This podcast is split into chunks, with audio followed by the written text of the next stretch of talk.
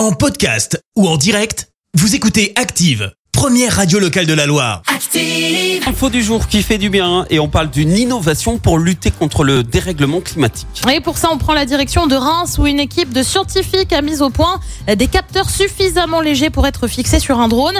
L'objectif de ces capteurs, c'est de détecter les moindres fuites de gaz à effet de serre dans les usines ou les méthaniseurs.